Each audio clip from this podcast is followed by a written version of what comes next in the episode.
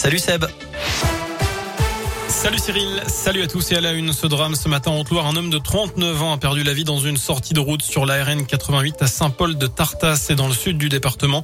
Les secours n'ont pas pu le réanimer. Selon le progrès, une enquête est ouverte. Il est jugé par défaut le djihadiste rouennais Rachid Kassim, présumé mort depuis 2017 en Irak. Il est accusé d'être l'instigateur de l'assassinat du père Jacques Hamel en 2016 à Saint-Étienne-du-Rouvray. Le procès de cet attentat s'est ouvert aujourd'hui devant la cour d'assises spéciale. Trois autres individus comparaîtront pendant quatre semaines pour association de malfaiteurs terroristes.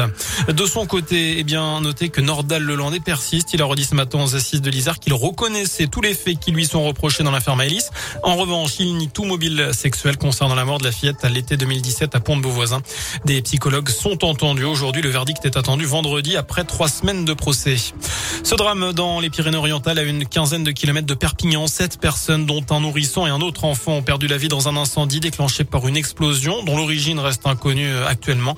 Euh, trois immeubles ont été touchés par l'incendie. Une enquête pour incendie volontaire ayant entraîné la mort a été ouverte. D'après une résidente, l'explosion serait partie d'une épicerie ou un snack situé au rez-de-chaussée de l'un des immeubles. Le ministre de l'Intérieur, Gérald Darmanin, s'est rendu sur place. Un chiffre à retenir également de ce flash info. Plus de 4 minutes, 4 euh, pardon, de Français pourraient perdre leur passe vaccinale demain 15 février.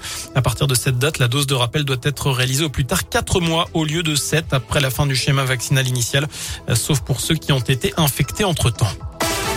On passe au sport. 3 en or, 6 en argent, 2 en bronze. Le bilan de l'équipe de France au JO d'hiver de Pékin. 11 médailles. La dernière, évidemment, ce matin avec le sacre du Mont-Brisonnais Guillaume Cizeron et de la Clermontoise Gabriela Papadakis en danse sur glace. Et depuis la France, il y en a un qui a mis son réveil à 4h50 pour suivre cette épreuve. C'est Gwendal Pesra. Hasard des dates. Voilà 20 ans tout juste que le Lyonnais a remporté l'or à Salt Lake City avec Marina Anissina en danse sur glace également. Alors forcément, cette médaille a une saveur particulière pour lui.